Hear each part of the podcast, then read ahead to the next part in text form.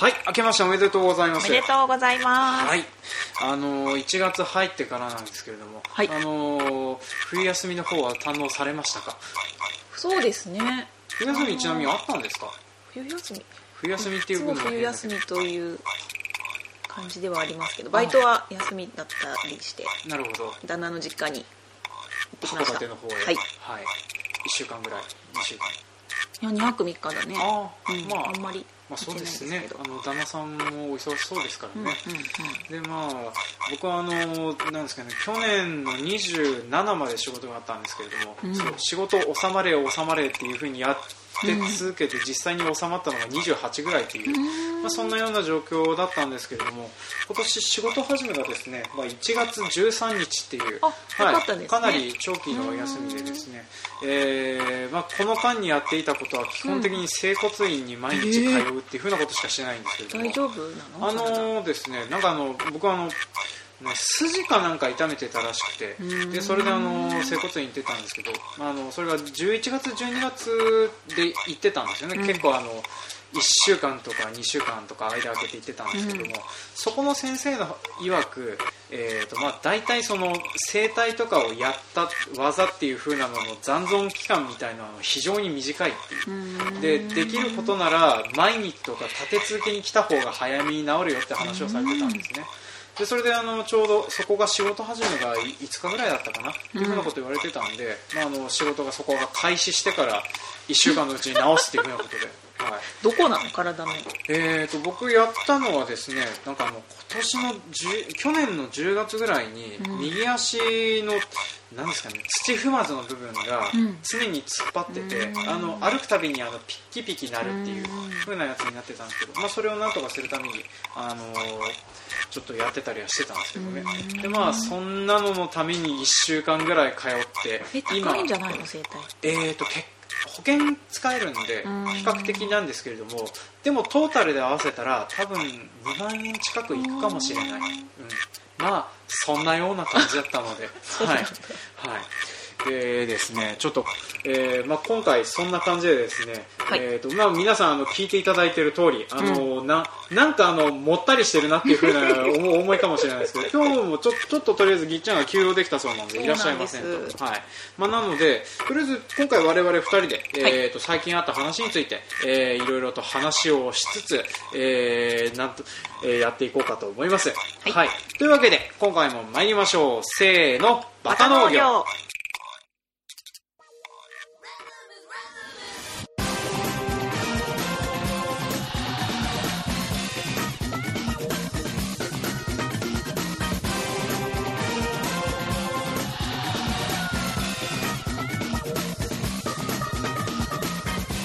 はいこの番組は北海道の中心部札幌市のちょっと東側にある江別市から青年農業者がお送りする不真面目系農業トーク番組です。お相手を務めさせていただくのはジョンとペンダです。はいよろしくお願いします。お願いしますあの倍速みたいな。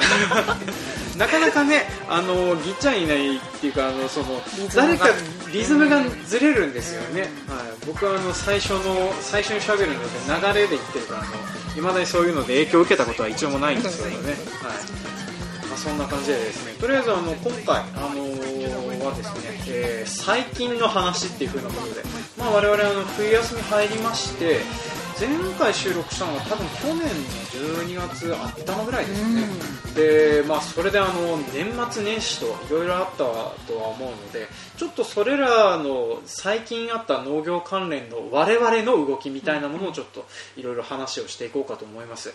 でですねちょっとあのさっきあの打ち合わせをした時にですねペンダさんから聞いてあのあそれ気になると思ったのが1個ありまして、はい。あのーちょうど去年の12月多分中盤ぐらいですかね、あのー我々が上から目線で結婚のことについて話をしてたと思うんですよ。はい。でその時の話で出てたですねあのペンダさんが参加されている、えー、と腹ペコというグループで、はい。えーやった婚活パーティー。あれ結局どうなったのってことをちょっと聞いておこうかなと思うんですけれども、はい。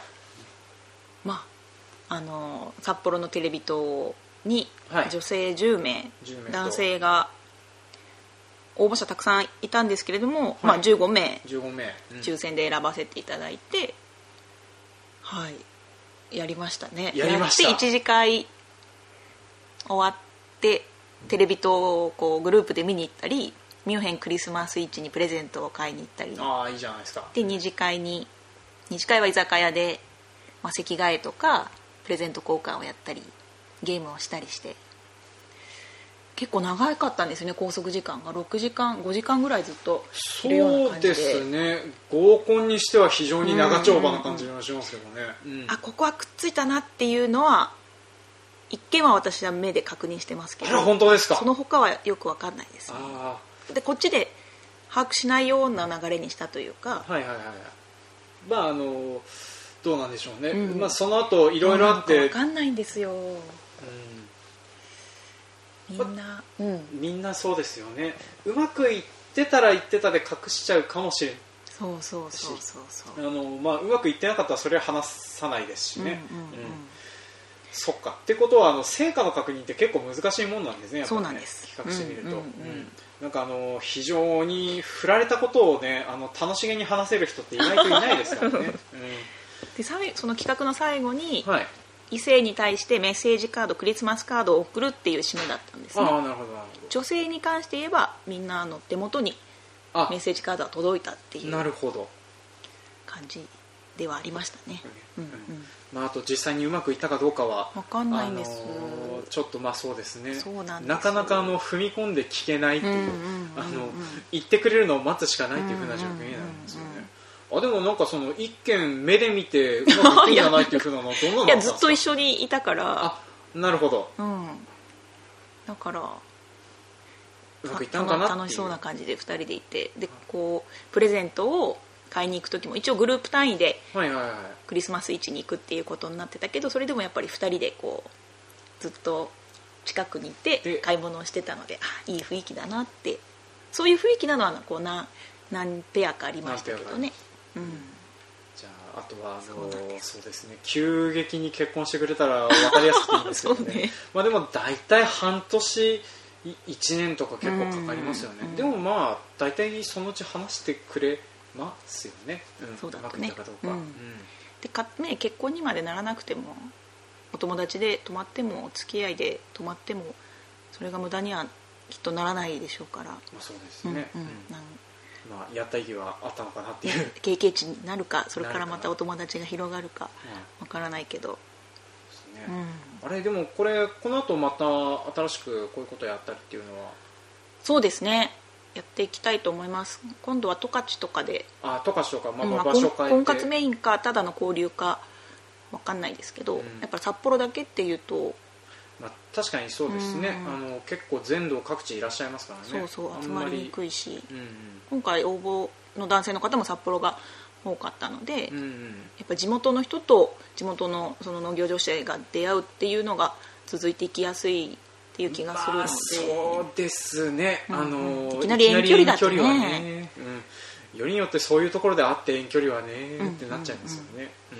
そうなんです。ねまあなかなかそのそういうふうな結果であのでもうまくいってる方もいたようでそうですね。何よりうんうん。はい。じゃあちょっと僕の方でさらっと話していきますけど、はい。僕はあのその冒頭でもちょろっと話した通りえっ、と一応そうだな去年のことも含めて考えると,、ん。えー、と皆さんに話してなんか何かしら意義のあるようなことっていうのがその整骨院に行ったよって話ぐらいしかないんですよね。本当。まあ、あの僕は基本的にその、えー、大体9月10月には大体体の節々に異常が出てくるんですけれども。疲れが溜まっちゃうのはい、疲れが溜まって、うん。えー今年疲れが溜まって出てきた症状はですね、えー左腕がしびれる。それと右足があの冒頭でも話した通りなんか土踏まずのあたりが突っ張るっていうやつが出てたんですよね、うん。で土踏まずの部分が突っ張るっていう風なやつはとりあえずあのせ整骨院の方々とあとこれ外科もちょろっと言ったんですけれども、うん。まあ、外科の方方曰くですね、まあ、外科って外科なの？外科っていうか整整形外科で、あのなんか人体がそういう損傷損傷っていうかなんかあの炎症を起こしているようなやつがらしくて、で歩くたびにあのなんか足が常につってるような状況になるっていうのがあったんですけど、でまあ、それはあの基本的にほったらかしといてもある程度は治るんですけども、うん。あのテーピングとかその整体とかやると比較的早く治りやすいって話を聞いてたんで,、でそれであの12月はあの通ってたんですけれども、まあ、冒頭でも話した通りあの続けていった方が早く治るよって話をして。であとできるんだったらその施術した後はほとんど動かないでほしいけどまあ無理ですよね。無理だよね。うん。まあ、だから長期間の休みがあるんだったら行ってこれるかなということで、え1週間、あのーか通ってましたね、うん。治ったの？でまあ、今僕はあの足と腕に関しては治りました、うん。うん。であのついでに背骨の矯正をやってもらったんですよね、うんうんでそれはあの、まあ、なんていうのあのバキバキバキバキってやるようなやつ、うん。で今あのちょっと見てもらって分かるかどうか分かんないんですけど あの僕はあの今足を揃えて座るのが基本姿勢になってるんですよ。なんだ。はい、はい。なんかあのでその足を組んだりとかうん。体が偏ってたりするとうん。疲れがたまりやすくなるから直した方がいいよって話をされててでついでに矯正してねって話をしたら、まあ、こんなような形になって今あの左右対称にって左右いう感じで対称に、うん。はい、非常にあのなんていうのあのシンメトリックな、ん。えー立ち方とか姿勢を保てる。寝る時も寝る時も上向きで、うんうん、だからあのどっか体を寄せたりしない方がいいよって話はされてたりしたんですけどね、うん、でまあそんな感じで今のところそのハードには働いてはいないんですけれどもちょっと良くなったなって思うのが、うん。あのー僕あの米を持てる最大のキロ数って40キロなんですよ、うんはい、この間この間っていうかあの治ってきて、えー、と1月13の仕事始め、うん。えー、と1票持てるようになりました。あ本当。はい、60キロ。はい。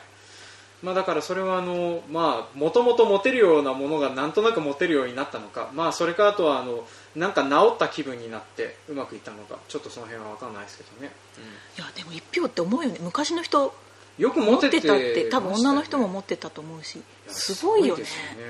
なんかあの昔の人の絵とかで、うん。あのなんていうの？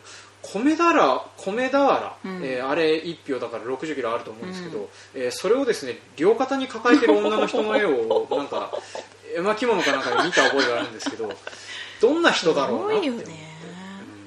うん。身の丈6尺って書いてたから180センチある女の人ってことを考えるとまあそれは強的なそんな超強い感じの人だったんでしょうね、でまあそんな感じで、えー、と冬場に関しては結構忙しくやってたのと、まあ、あとは冬場はまあ我々、えー、とついにぎっちゃんもね、うん。あのなんか冬の仕事出なくなったので。ん？あバイトを辞めたってことね。そうそうバイトをやんなくて、でも今はそれはそれであの社長業で大変みたいなことを言ってるからね。ね忙しそうにしてますからね、でまあ僕も冬場は基本的にあのお米の配達とお米の精米と、うん。あと経理事務っていうふうなことをやってて、うんうんで、えーついさっきまで弟がいたんだけれども、弟はその僕が今までやってたエクセルのただ打ち込んだりとかそういうやつをん。今弟に全部明日受けに出せる状態。投げようかなっていうふうなことを思ってたりはしてたんですよね。そうなんだ、まあうまいこと自動化していかないとこれからが大変だねって思ってたりしますよね、うん。うん。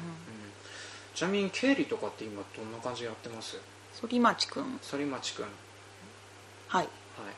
まあ、農協さんに出してよあとは確定申告とか青色申告用にやるような感じですよ農ね協に出す、うん。まあまあまあ、まあ、農協に出すっていうのは変だけど、えーとまあ、農協からまあデータをもらって、うん。組間のデータもらってちょうどまさに今やってるんですけどその農協の組間のデータを反町に入れるのが入れられなくて困ってるんです。いやーそうですよね。なんかデータ転送システムっていう別のソフトを、はい買わないといけないんうんですよ、ね。もうあってそれには入っちゃんと入ったんだけどその転送システムからく反町に移せないっていう。あ1年前はどうやってやったのかなって反町の会社に電話したような気もするんですよね。あなるほど。っていうところで止まってます。はい、いや多分なんかすごいですよねああいうのね、うん。でまあ我々北海道の農業者にはおなじみでなんか、えー他の、えー地域の方にはおなじみでないシステムにそり、えー、と組間ってあると思うんですけど、うんうんうんでまあ、あの組間って要はあの農協でどうお買い物をしたかっていうポスデータみたいなものの集積我々のお買い物をした結果の集積上みたいなや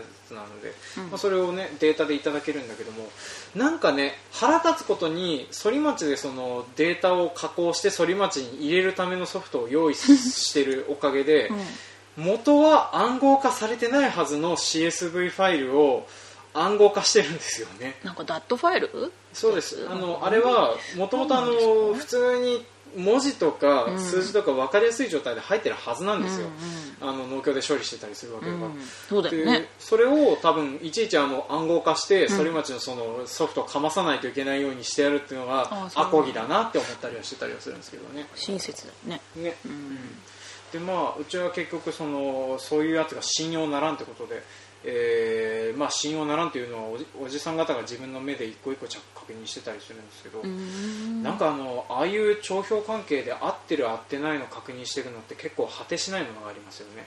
ね地道にっていうか。地道にっていうか、うんうんでそうですね僕はあの今反町とは関係ちょっと違うんですけどあのお店にお米とか出してたりするんですけど請求書とか納品書のやつをちょっと見直したりとか、うん。えー、と紙っていうか手で書いてたやつをうんうん。えーそれをあのデータに移してるんですけどデータに移すと手書きの時は気づかなかったミスが何個か出てきてちょっとどうしようかなって思ってたところなんですよねどうす今更。そうなんですよね。例えば去年の、えー4月ぐらいの、えー計算間違いであの、うん。ちょっとね1000円ぐらいあの少なく請求してたっていうのがあってその1000円って請求していいのかなっていうふうなことを思ったりはしてるんですけれども。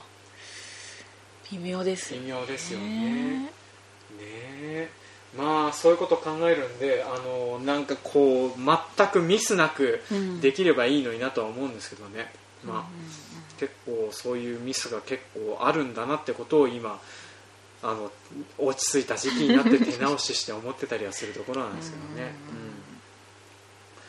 うんねえ。はい、はい。でえーとですねとりあえずあの我々えっとなんと最近なんかこんなことやったとかなんかあります？最うん近。農業関係えー、とあとは僕はその知り合いの農業生産法人の方にお呼ばれしまして、えー雑草の講習会に出て、うん。うん。でそれでちょっと聞いた話で面白かったのがあの滑り比喩ってわかります？わかります、はい。あいつどうしようもないみたいな話をされまして。うん、葉っぱの丸くて葉っぱの丸くて葉っぱの裏が赤い、えーと肉厚なそうそう肉厚なやつですね、うん。あの地面にけ生えてる血管みたいなやつなんですけれども、うんうんあの地域によっては食べる地域もあるそうなんですけどあいつその効くや農薬がないっていう話をこうんの間聞いて、うんうん。うんうん。であの増えてっちゃったらどうしようもないよねって話をされて、でまあ、唯一その対応策あるみたいなことを言われた農薬っていうのがなんうん。かサンダーボルト007っていうかっこいい名前のついてるへはい、え、農薬らしいんですけどね。でまああの滑り比喩に関しがどうしようもないっていう風なのはやつらの根っこで増える種で増えるっていう風な増え方するんですよ。でうん生える時期っていうのがちょうどいろんなものが噂って、うん。えーとまあ、大体あの除そういうやつらを殺すのに3容器から5容器ぐらいにその除草剤をかけなくちゃいけないんですけど、うんうん。そのかけるシーズンにはさば育ってるた作物に除草剤をかけちゃいけない時期になってるっていう、うんうんうん。ってことになるんでもう手ぐわでとどめを刺していくしかないよね、みたいな話え葉っになってぱだけでも増えるんでしょ？葉っぱだけでも増えるんですよそうだよね。ね怖いよね。そう。でそのサンダーボルト007はそもそも何に適用してる 薬剤なのかも、まあ、とりあえずそれはその場でささっとあの教えてくれた方々が、うんうん。えー調べてくれたんですけれども、まあ、その時何の話してたかな。確か麦の話だったので、まあ、うん麦に使うやつだと思うんですけど麦に使えるやつは他の野菜に使えるのって話ですからね、どうなんだろうね、まあそんな感じでちょっといろいろ大変だなって思ったりはしてましたね、うんまあ、あと聞いてちょっとこれ良かったなって思ったのは杉菜もどうしようもないよねって話をされましたね、はい、であの杉菜ってあれですよね、まあ、皆さん想像つくかとは思うんですけどもえーとですねなんかあのなんていうの？緑色をした あのフキノトウじゃなくてつくし、うん、可愛くないつくしあれはつくしはつくしなの？つくしの若い頃ってしこなんですよね。つくしの若い頃で杉菜ではないんですよ。杉菜は杉菜なんですよ。とうんうん。親戚ってこと？親戚かもしれないですね形は似てますからね。あの節くれ立ってて、うんうんうんでもあのつくしの方が多少可愛い感じはするんですけどうんね、うん。で、えーとまあ、杉菜何が厄介かっていうとあの根っこがですね7メートルぐらいあそんなにある地んだ。下地下茎が伸びるんですよへねー。であの除草剤は効くんですけれども地上部が枯れたところで根っこは枯れないっていう,、で対応策として言われてるのが、まあ、あの土の pH が高いと杉菜が出てくるっていう。うーん。ふうな話をされたんですよね。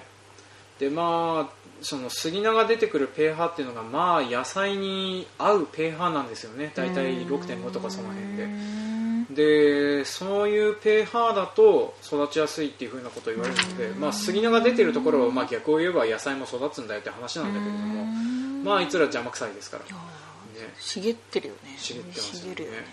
でそれであの対応策を聞いて、うん。唯一なんとかなりそうだなっていうふうに思ったのが、えー、と水溶性の石灰ってあるそうなんですよ。水に溶ける石灰。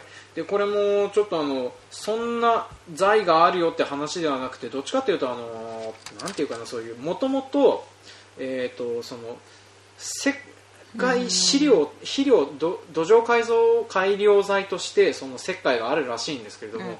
その水溶性の石灰を、えー、とその杉菜が群生しているところに巻いて、うん。えー水をかけて、うん。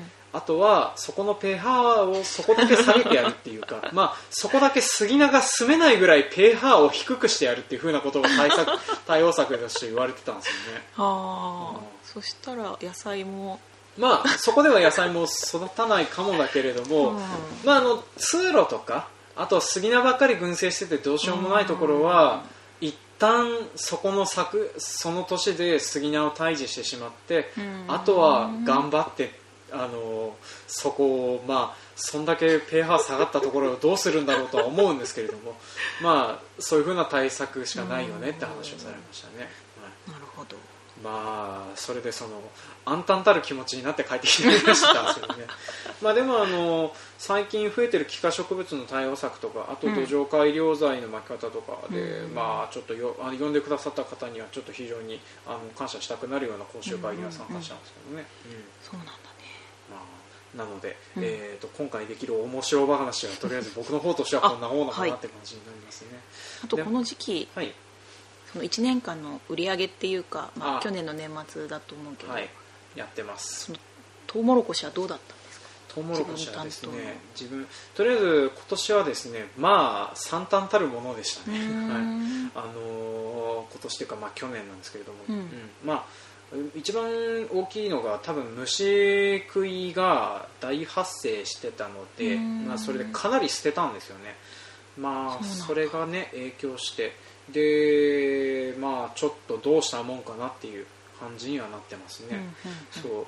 ちょっとだけ良かったのが、うん。個人での売り上げは今までの中で一番上がったんですよ、うん。えー、とその業者さんに出してる量はあの全体としては非常に少なくなったんですけど、トウキビはい、うん。陶器の売り上げはね、まあ、なんですけれどもなんですかねそのお客さんと僕らが対等にやる直売に関しては増えたんですよ、まあ、それだけ直売出してなかったっていうだけなんですけどうね、うん。んまあそのぐらいが良かったねって思うことにしないとちょっとやっていけないぐらいような悲しい結末になってしまったので、はい、来年はちょっと来年というかまあ今年度はもうちょっと今年度も同じ担当？同じそうですね。あのた同じ担当ですね、うん。急にブロッコリー言われるって言われたらどうしようと思ってますけどね。いつ移動とかないの？それ。いや移動とかどうなんでしょうね。でもあの将来的にうちのあの役員というかあのおじさん方がやってる作物で我々があの我々若手がタッチしてない部分が、まあ、あの主に米大豆麦、うん。えーなんですけども、うん。それがそのうち降ってくるよなっていうふうなことを思ってて、でまあ、あの大豆に関しては作業的なことを僕は教わってるんですけどあとはあの麦と大豆をちょっとどっかのタイミングでやることになるんだろうなって思ってて。覚えないとと思って、まあ、どうしようかなって思ってるところだったりはしますね、はい。そっかそっか。ねペンナさんも今年は今年っていうか昨年度はどんな感じだあブロッコリーは6月中に出荷初めてしたから、い。6月はまだ値が良いからはい。良かったね。あよかったですか、うんうんうん。結果的には。結果的には。うんうん。うん。そうです。それならば。っていうこと、うん、去年は漁師も巻き込んで収穫し始めたのでお。今年度はもうちょっと面積を増やしていこうかなって感なるほど。じです、はいはい。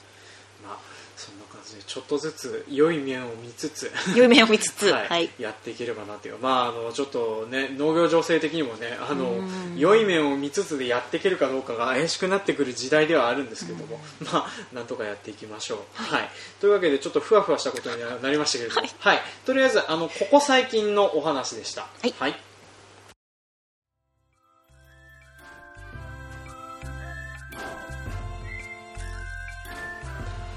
はいはい、今回も聞いてくださいましてありがとうございましたありがとうございましたはい、当番組では感想、コメントを募集しております。